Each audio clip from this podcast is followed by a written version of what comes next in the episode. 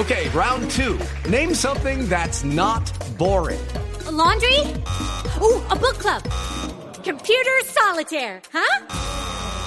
Ah, oh, sorry, we were looking for Chumba Casino. That's right. ChumbaCasino.com has over 100 casino style games. Join today and play for free for your chance to redeem some serious prizes. ChumbaCasino.com. No purchase necessary. Full prohibited by law. 18 plus terms and conditions apply. See website for details. Libros y más libros, novedades. Hoy en Sala de Prensa Blue, dedicado el tema especial. Hoy la Feria Internacional del Libro de Bogotá, la Filmo 2023, que trae autores, que tiene pabellones, que tiene charlas, que tiene conferencias, muchísimas actividades en la Feria del Libro. Hablábamos hace instantes, lo oíamos a Daniel Javif, repito, para muchos la gran vedette, el gran vendedor, el conferencista, el motivador que viene con su libro Ruge o espera ser devorado. Alberto Medina, nuestro subdirector de Noticias Caracol y experto en literatura, escritor, literato, habló con otro de los grandes invitados a la feria. Santiago Mutis es poeta, es ensayista, es el hijo del gran maestro Álvaro Mutis, quien a propósito de los 100 años de su natalicio que están por cumplirse, pues su hijo Santiago le rinde homenaje de la mejor manera con un ensayo bellísimo sobre cómo el agua marcó la vida del gran maestro Álvaro Mutis. Escuchemos la entrevista con Alberto Medina de Noticias Caracol. Santiago, muchas gracias. No, encantado que le pongan atención a, a ese libro que tanto placer ha, ha dado. Claro. Bueno, el placer se nota desde el principio y desde el título, porque alude a un tema que es crucial para Álvaro Mutis, el agua. ¿En qué momentos eh, eh, eso se convirtió en un tema tan, de tanto valor en la obra de Álvaro Mutis, el agua? Mira, yo creo que el agua cruza, desde el puro comienzo hasta el final, cruza la poesía de él. No me quiero meter con, la, con las novelas, eh, con el agua, porque las novelas es el mar. Claro. En la poesía es el río. Sí. Entonces no me quiero salir de ahí para que no me quede demasiado grande el horizonte. ¿Estaría todavía escribiendo el ensayo? Todavía, y, y seguiría. Sí. El agua. Y el agua tiene un río en particular atravesando su vida, que es el río Coello. Sí.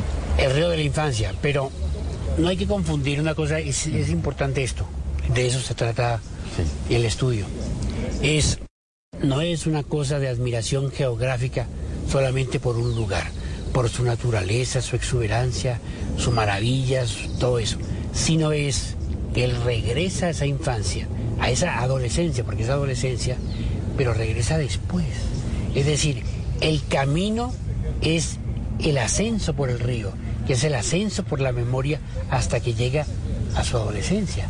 O sea, no es solo el río, aunque es un río real, pero él convierte su poesía en un río por el cual asciende hacia su fuente. Su fuente original, su raíz. Su raíz que es su familia, su lengua, eh, porque cosas que digamos que no se saben o no se, no se siente la, la ver- la verdadera extrañeza de eso. Él estudió, él se crió en un internado en Bélgica, Sí. o sea, aprendió primero francés. Antes que castellano. Entonces el castellano es el de su casa, el de su tierra, el de las mujeres, es un volver a nacer, que coincide con la adolescencia. Entonces es todo. Bueno, Santiago destaca la lengua y destaca las mujeres. Sí. ¿Por qué las mujeres? ¿Por qué habla de las mujeres particularmente cuando se refiere a ese retorno a la infancia? Por muchas cosas. Sobran los motivos. Uno, por ellas mismas. Porque son, en verdad, su casa es de mujeres. Y porque son las mujeres de la hacienda, de la tierra caliente, de todo eso, las que le enseñan. Y le enseñan junto con el agua. Le enseñan y él se vuelve adolescente con ellas. Él crece con ellas. Entonces todo está fundido.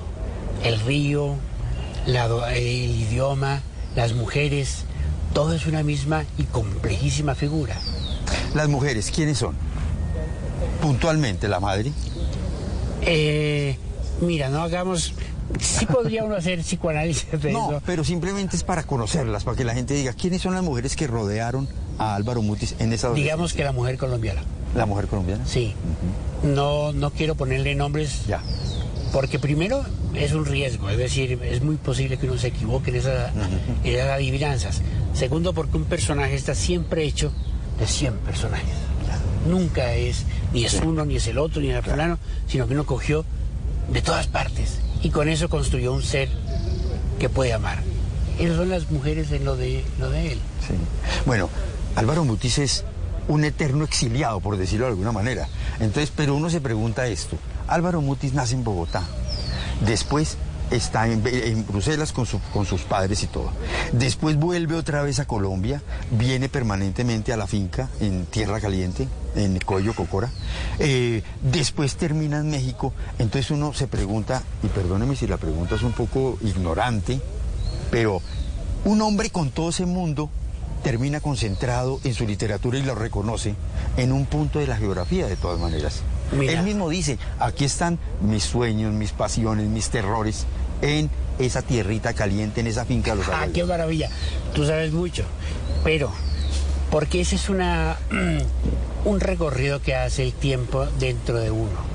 Que la memoria natural regresa, regresa a los sitios, regresa eh, porque es lo que está sosteniendo la personalidad, la persona y lo que le hace afrontar todo, es decir, la extrañeza, el exilio, todo, es en verdad el tener esa, ese lugar que sostiene, que ese lugar es la familia, ese lugar es la, infancia, la adolescencia, ese lugar es la naturaleza. Entonces él regresa no porque se lo proponga, porque la cabeza misma, el exilio mismo, te va haciendo dirigirte hacia allá para sobrevivir, para sobrevivir extraordinariamente. O sea, te devuelve una plenitud que tú creías perdida. Bueno, una cosa es la historia de Álvaro Mutis. eh, desde la infancia, desde su raíz. Otra es el episodio de su vida cuando pasa un- un tiempo en esa prisión en México. Y, y él habla de cómo también esa prisión fue como otra forma de construirlo literariamente. ¿Qué tanto pesó ese paso por la prisión en la literatura de Álvaro Mutis? Mira, los que menos saben de los padres son los hijos. Pero quien lea el diario de Lecumberri sentirá en verdad admiración. Ahí hay cosas magníficas de humanidad, de literatura, de... y no es literatura, él dice muy claramente, es testimonio, pero ese testimonio bordea la, la literatura porque está sostenida sobre su inmenso amor por el prójimo, sobre la ética y sobre cierta piedad hacia, hacia la caída. Una cosa que quiero aclarar, eso de, de la cárcel y de Lecumberri, es que no es propiamente una Lecumberri la cárcel, es una es eh, preventiva. O sea, Ah, él ya. está ahí mientras el juicio, no condenado, Claro. no pagando condena. Pero está en celda. Igual Están está- en celda y él es. La celda la dirigen y la manejan los presos. Entonces, él está ahí mientras el juicio y cuando termine el juicio y se hace, él es declarado inocente. O sea, no es haber pasado sí, por claro. la cárcel. Es decir, es, es una retención preventiva. Y claro, ahora la cárcel es la cárcel. O sea, es tremenda de todos modos. Sea preventivo o no sea preventivo. lo que sea, Sí. porque hay gente que está totalmente, digamos, con el alma desahuciada también. O sea, es dura todo. Pero por, te cuento una anécdota que él creo que cuenta en el diario. La cárcel la manejan los presos, todos, el panadero, el peluquero, la manejan los presos. Eh, y el peluquero, el barbero de la cárcel, está ahí por haber degollado a la mujer. Entonces es un grandote que tiene peluquería en la cárcel. Y entonces él cuenta que le pone aquí la, la navaja esa con la, ¿no? La- con la cual afeitarlo, no sé qué. Le pone aquí la navaja y dice, maestro, cuidado, no, cuidado se le van las manos. Entonces dice, ay, maestrico, no me diga eso. Y tra- tra- Entonces, esos son momentos también, digamos, en el que él da cariño a mucha gente Sí. que está sentenciada, que está en un, en un gravísimo problema, digamos. Sí. Eso es muy lindo, ver cómo, cómo esa prosa destila eso, afecto, ¿no? Gran afecto, eh, gran calidez humana. Es muy bonito. Hay un, hay, un, hay un texto que reproduce aquí que Santiago en su ensayo, y es una carta que le envía eh, Álvaro Mutis antes de salir de prisión, pero yo creo que estaba muy cerca, a, a Elena Poliatowska, que me parece a mí maravilloso porque pareciera que la libertad que se avecina no necesariamente para él es un alivio. Yo quiero, le quiero pedir a Santiago si me ayuda a leer ese fragmento. Ay, pero yo no sé dónde está. Aquí está, yo lo tengo todo ubicadito, mira, aquí está.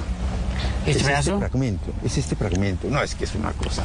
Ahora, aclaremos una cosa. Sí. Elena Poniatowska va ya como periodista porque la crujía, las crujías, así se divide, la cárcel es como una estrella. Sí, sí, sí. Entonces en cada brazo está destinado a un problema.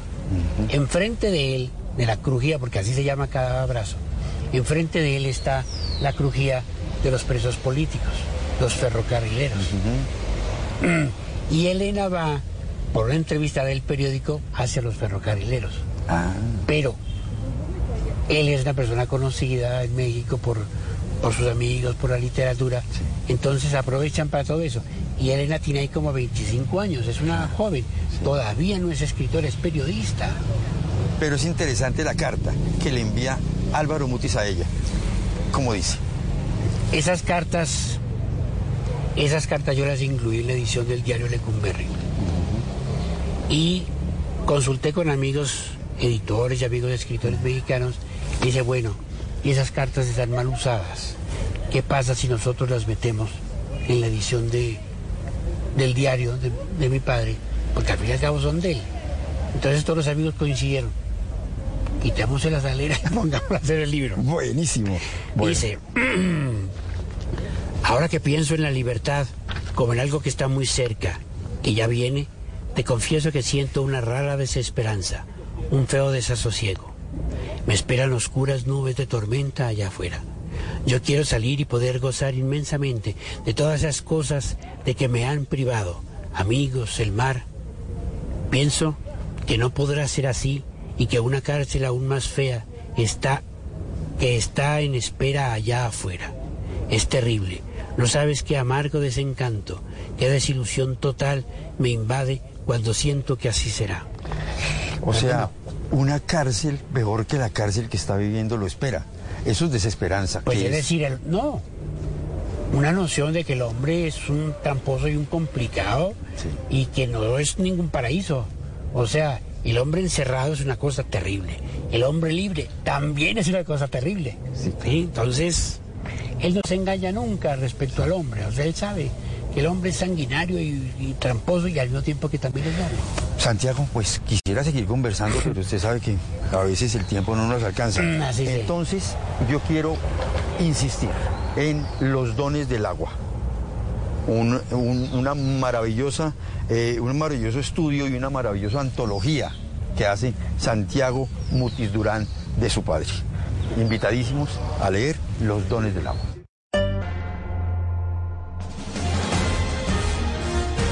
Los acompañamos hoy en Sala de Prensa Blue, hoy domingo, día de descanso para muchos. Esperamos estar con ustedes acompañándolos hasta el mediodía, hablando de noticias. En el primer bloque hablábamos de política, del futuro de la reforma a la salud, pero hemos querido hacer una pequeña pausa, un pequeño alto en el camino en tantas noticias, tantos hechos de la actualidad nacional y mundial, para hablar del gran acontecimiento cultural de este año, sin duda, la Feria Internacional del Libro de Bogotá. Y qué mejor manera que hacerlo con algunos de los más importantes autores que han venido a esta feria a presentar sus novedades. Uno de ellos es el que viene a continuación, que personalmente quiero decirlo, eh, su libro me llegó realmente al corazón. Estamos hablando del el escritor peruano Gustavo Rodríguez. Él, eh, bajo el sello Alfaguara, ganó el premio Alfaguara de novela de este año 2023 con una obra titulada Cien Cuyes, haciendo alusión a este roedor gigante que en Colombia se consume, se come, se cría y se come en el departamento de Nariño, en algunas zonas del Cauca y Putumayo, el famoso cuy, Cien Cuyes. El nombre, pues para muchos no puede que diga gran cosa, pero para esta obra, pues representa mucho y representa todo. Estamos hablando de una obra maravillosa, de un libro muy, muy, muy emotivo sobre la vejez, sobre la dignidad de la muerte, sobre los prejuicios de la sociedad de hoy con las personas mayores ese bendito, ese problema espantoso de la soledad de las personas ancianas en nuestra sociedad actual. Pero todo eso nos lo cuenta Gustavo Rodríguez en la siguiente charla, hoy aquí domingo, en Sala de Prensa Blue. Juan Roberto, al contrario, gracias a ustedes por permitirme entrar a tantos hogares colombianos. A, ti por atendernos y por hablar de este libro que tengo en mi poder, que es una absoluta maravilla. Este libro eh, obtuvo el premio, o mejor, Gustavo, su autor, el premio eh, de novela Alfaguara en esta versión de este año 2023. Eso fue a finales de enero, que fue otorgado. Un muy exigente jurado entrega el premio a una de las grandes revelaciones, hay que decirlo, repito, de la literatura, literatura latinoamericana. Quiero que le, les cuentes a nuestros televidentes, Gustavo, el espíritu de una obra que yo me lo leí eh, con, una, con una mezcla de emociones, de sentimientos, que creo que es lo mismo por lo que te he escuchado. Y es eh, las eh, emociones de la nostalgia, de la alegría, de la tristeza, hay humor, hay todo junto en una obra que tiene como gran telón de fondo algo que es muy de nuestra sociedad de hoy, la indiferencia con las personas mayores. Eso es lo que uno puede concluir de esta obra maravillosa, Cien Cuyes. Ay, Juan Roberto, me emocionan tus palabras.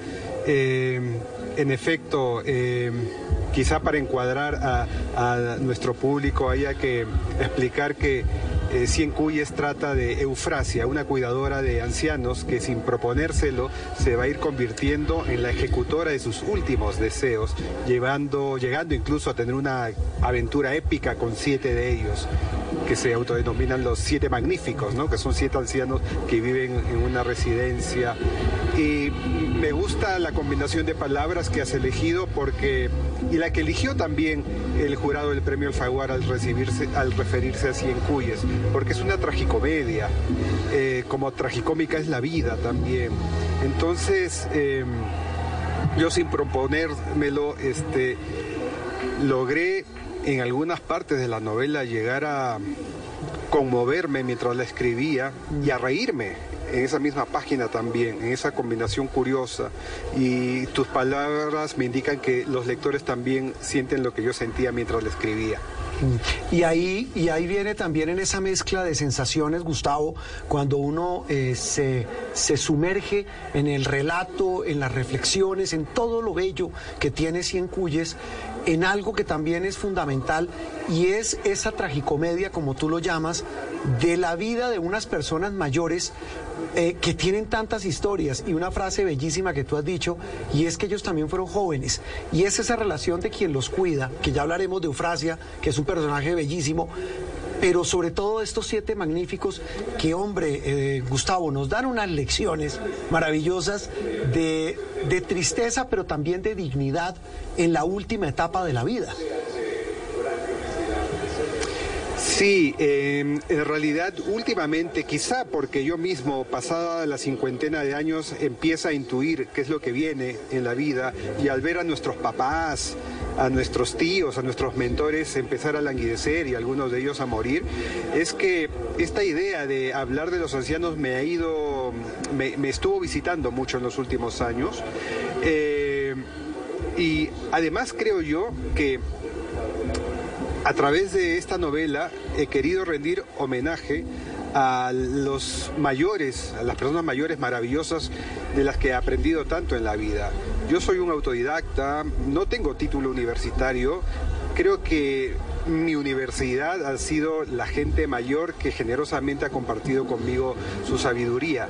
Y me parece un pecado terrible en nuestra sociedad actual el hecho de que tengamos una enorme riqueza apartada, que es toda esta red de mentes, de cerebros que han pasado por tantas experiencias y, a las que, y de la que pasamos de largo, por prejuicio, por solamente ver la cáscara de la persona y no intuir que dentro de estas personas mayores hay gente, personas que tuvieron pasiones, que conquistaron montañas, ¿no? que sintieron, que amaron y que tienen mucho por compartir todavía. Mm. Y ahí viene un papel, de, lo decía hace un rato Gustavo, e, ese, e, ese personaje bellísimo que es Eufrasia, que es la, señora humilde que tiene que recorrerse miles de horas al año, por decirlo, para llegar hasta, hasta su encuentro em, cotidiano con los siete magníficos, con quienes se entabla una relación que puede ser ese contraste, ¿no? Que es el de muchas sociedades de hoy, Gustavo,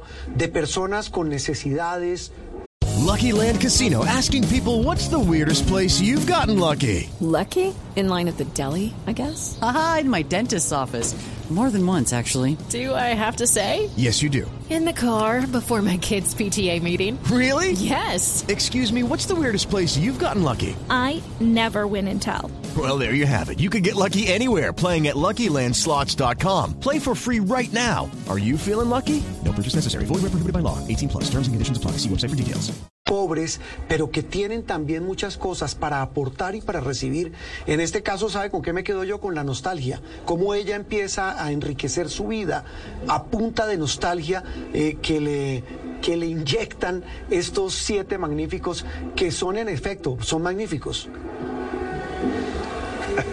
Qué bonito lo que dice sobre Eufrasia y los ancianos que cuida, porque yo creo que eh, a través de, de la novela uno puede quizá tantear la ilusión ingenua quizá que yo tengo, ¿no? Eufrasia le cambia la vida a los ancianos que cuida y los ancianos le cambian la vida a Eufrasia. Eufrasia ya no va a ser la misma después de haber ejecutado los deseos de estos viejitos. Y lo que yo apunto es cómo en situaciones de vulnerabilidad como las que se ve en la novela, finalmente el ser humano ya no ve el color de piel, ya no ve la procedencia social de quien tiene al frente, ve al ser humano. Y finalmente esta novela termina siendo una novela de seres humanos viendo a seres humanos. Y eso es lo que me encanta. Esa humanidad es la que tanta falta nos hace en nuestra sociedad, tan presta a confrontarse, ¿no? Y me, emociona mucho lo que has dicho sobre Eufrasia. Gustavo, quiero terminar este diálogo porque sé que estás ya ahí en la feria, te están acosando tus seguidores y la, editorial para muchos otros compromisos. Y quiero terminar, suena tonto, con el final. Y termino con tres frases para tu reflexión final sobre los 100 cuyes, que es la obra que vienes a presentar a la feria del libro. Eh, una, una frase que irónicamente está al comienzo del libro, que es de Petrarca, que dice, una bella muerte honra toda una vida. Tú en este libro eh, le das un papel fundamental a la dignidad de los últimos días. Y me quedo con la frase de uno de los magníficos que me encantó en el libro, porque además soy pues seguidor del fútbol, que él dice, la vida es como un partido de fútbol, no importa cómo empieza, sino cómo termina. Sí, es la frase que dice, claro, un, marino retirado. Te agradezco ese recuerdo y permíteme recordar, eh, Juan Roberto, que esta novela se va a presentar en la feria hoy, viernes, a las 4, en, la sala mayor C. Ojalá me puedan acompañar y podamos abrazarnos y conversar tan bonito como siento que he conversado contigo hoy. No, pues allá nos veremos y allá irá todo el mundo a, esa presentación de los 100 Cuyes, la ganadora del premio Alfaguara de novela 2023, un periodista, escritor y sobre todo un ser humano que plasma con, eh, con una irónica belleza lo que hoy somos como sociedad. Gustavo, un gusto que nos hayas acompañado aquí en Noticias Caracol. Muchísimas gracias, el gusto ha sido mío, Juan Roberto. Interactúe con nosotros a través de Twitter con el numeral Sala de Prensa Blue.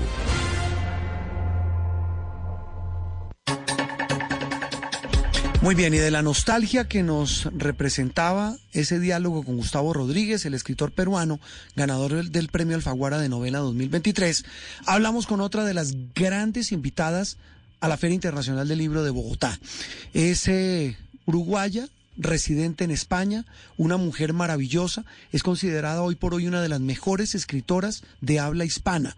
Carmen Posadas, que ha sido elegida por muchos eh, en el mundo de la literatura como una de las grandes plumas, porque logra vincular la literatura, la historia y la ficción.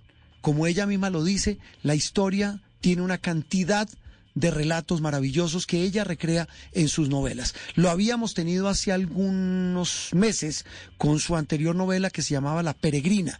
Viene a la Feria Internacional del Libro a presentar una obra que es uno de los libros más vendidos en España. Se llama Licencia para espiar. Estamos hablando de una maravillosa obra en la que relata cómo la mujer ha sido clave como espía a lo largo de la historia. El relato con Carmen Posadas. Y para quienes somos seguidores tuyos, pues este otro libro, mm, eh, tú siempre nos sorprendes, eh, Carmen, con, con unas historias que mezclan algo fascinante que es literatura, ficción e historia. Y ese, esa trilogía de, de, digamos, de aspectos llevan de nuevo a una obra maravillosa y esta que además, por lo que yo veo, te la disfrutaste porque tú dices que eres espía desde pequeña. Estamos hablando de tu nueva obra, Licencia para espiar, y repito, es una delicia del libro para, para uno disfrutarlo. Yo quiero arrancar con eso. ¿De dónde nace esa afición de Carmen Posadas por, la, por el espionaje? bueno, eh, yo empiezo el libro diciendo que, siempre me consideraba una espía y tengo que explicar por qué. Porque yo era una niña extra tímida, de esas que cuando la gente la mira se tira encima de la Coca-Cola y tartamudea, o sea, muy patético lo mío. Entonces siempre he sido más una observadora que una participante. La, gente extrovertida eh, participa y le gusta ser el centro de atracción y todo lo demás, y nosotros los introvertidos nos, nos ponemos en la retaguardia y, observamos. Entonces, uno de los primeros recuerdos de, mi vida es esa, ¿no? Yo eh, vivía en una casa muy grande, lo que llaman en Uruguay una quinta, y entonces tiene una escalera enorme, y, yo me, ponía arriba y me sentía un poco como Dios. Estaba viendo todo lo que estaba pasando abajo. Mis padres eran muy fiesteros, siempre tenían invitados. Así que veía eh, qué hace fulano con Mengana, mira como aquí esos dos qué secretos estarán teniendo. Y esa es un poco la razón por la que yo me considero una espía. Pero luego, cuando a mi padre lo destinaron a Moscú en los años 70, ahí tuve oportunidad de, de vivir directamente en una, en una novela de espías, porque ya sé, los rusos tienen una verdadera fascinación por el mundo del espionaje, ¿no? Empezando por Putin, que como sabes es KGB. Casi nada. Y esa, y esa vocación de tu infancia, de tu juventud, eh, te lleva ahora, eh, como escritora, a eh, poner tu ojo y poner tu corazón y poner tu atención en un tema que tú lo defines en las entrevistas que has concedido sobre el libro, pero uno leyéndolo lo comprueba. Es como, ¿cómo se puede decir eso? Es un libro con dos fases. Una, la histórica, donde tú ubicas históricamente eh, uno se traslada. Entonces, en el caso de, de la primera espía, que tú te vas a la Biblia, a los relatos bíblicos, eh, te confieso, yo no tenía ni historia como esa, pero tú empiezas a contar primero la historia, la ambientas y después la carga de estrategias de quienes, como tú señalas, se convierten en las grandes espías a lo largo de la historia. ¿Cómo es eso? Bueno, yo quería escribir la, historia del espionaje porque me parece que es absolutamente fascinante y que además en el fondo es la historia de la humanidad. Porque mm, como, como dice una de las, un señor que se ha dedicado su vida entera a, estudiar este fenómeno, es la profesión más antigua del mundo, incluso más antigua que la que normalmente tenemos por tal. Y es bastante lógico que así sea, porque porque el ser humano siempre ha necesitado información, ¿no? Saber es poder y, la gente desde la noche de los tiempos tenía que saber qué hacían los enemigos y qué hacían los amigos, que es casi más peligroso todavía que, lo que hacen los, los enemigos. Entonces, bueno, eh, me di cuenta que, era inabarcable, con lo cual pensé, digo, tengo que acotar esto de algún modo. voy a hablar solo de mujeres, porque, mm, claro, si lo hubiera hecho de hombres y mujeres, me había salido un libro de mil y pico páginas. ¿Por qué son mujeres, eh, eh, Carmen? Y, te voy a confesar algo. O sea, yo, eh, alguien podrá decir que hay un tema medio sexista, y decir, hombre, ¿por qué las mujeres? Yo, yo no sé, te doy pie para la respuesta con una frase maravillosa tuya en la explicación, y es que dices que las mujeres son una... no se dejan pescar. bueno, eso, es lo que me, me, me, contó un jefe de espías, o sea, un maestro de espías, me dijo, eh, es que las, yo le pregunté, ¿no? ¿Qué diferencia hay entre una mujer espía y un hombre, un hombre espía? Y entonces el primero me dijo, bueno, que los hombres espían como hombres y las mujeres espían como mujeres, lo cual es bastante razonable, ¿no? Cada uno pone su, su, su forma de ser y sus particularidades, etcétera, etcétera. Pero después me dijo que normalmente las mujeres, contrariamente a la fama que tenemos, eran muy discretas. Y en el, en el, em, en el por ejemplo, en el siglo XX, eh, después de la Segunda Guerra Mundial, hay muchísimos casos de mujeres que jugaron un papel importantísimo, muy relevante en un momento determinado y luego mm, se salieron del mundo del espionaje, se dedicaron a ser abnegadas amas de casa y a hacer tartas de manzana y tocar el piano. Entonces, eso es imbatible, claro, porque así no te, no te descubren nunca, ¿no? Y hay muchos casos, y yo retrato algunos en el libro, de, de mujeres que, mm, cuya labor se ha conocido al cabo de los, de los años. Eh, a lo mejor recuerdas el caso de, de, la que llaman la Reina de Corazones, que era una ucraniana que tuvo una actuación muy importante en el estrecho de Gibraltar. Ya sabes que el estrecho de Gibraltar era un lugar muy sensible, ¿no? Porque por ahí pasaban todos los barcos, etc etcétera, Entonces ella juega un papel muy relevante y, cuando termina la Segunda Guerra Mundial se dedica, como te digo, a tocar el piano y dedicarse a ser ama de casa. Y al cabo de muchos, muchos años, su hija cuenta la historia y también ahí nos enteramos que ella fue la inspiración para que Ian Fleming creara el personaje de eh, que nosotros, cuando tú ves a Úrsula Andrés saliendo de las aguas, esa escena tan icónica en, una de las primeras películas de James Bond, es esta señora que se llamaba Larissa y que actuaba en el estrecho de Gibraltar. No, es, fascinante. Y, tú mencionabas que el espionaje es la profesión más antigua del mundo por esta investigación, que por, su, por, eh, por cierto es absolutamente gigante. Esto más que un libro es una tesis de un doctorado de historia, porque tú dices, mire, he logrado descubrir que el espionaje es la profesión más antigua del mundo, pero también mezclada con esa primera profesión más antigua del mundo. Y hablas incluso del sexpionaje. Y eso obviamente no es para estigmatizar a la mujer de que utiliza el sexo como, una, como un arma, pero tú logras descubrir que muchas de esas grandes espías de la historia, eh, incluso, repito, en, las historias bíblicas, eh, muestras como ella, eh, eh, ella trabajaba en un prostíbulo y ahí es donde obtiene buena parte de la información. Pero también hablas incluso de la Segunda Guerra, hablas de las reinas y siempre el tema del sexo, la seducción, el amor, terminan convertidos en poderosas armas de espionaje. Sí, bueno, hay que decir que el sexpionaje, que es eficacísimo, lo utilizan tanto hombres y mujeres. Lo que pasa es que cuando lo utilizan ah. las mujeres ya sabemos qué nombre toma, pero si lo utilizan los hombres es James Bond. Si tú te fijas, James Bond salta de cama en cama en, al servicio de su graciosa majestad. Es que no hace otra cosa más que, eso. Pero en hombres queda mejor, ¿sabes? Queda más digna la cosa. Curiosamente, como tú apuntas, eh, las dos profesiones más antiguas del mundo están unidas en la primera eh, misión de espionaje que está documentada en el mundo occidental, que es cuando eh, eh, em, eh, Josué, mejor dicho, ah, sí, em, Josué, sí, manda a unos espías para saber cómo es la tierra prometida y en concreto cómo es Jericó, ¿no?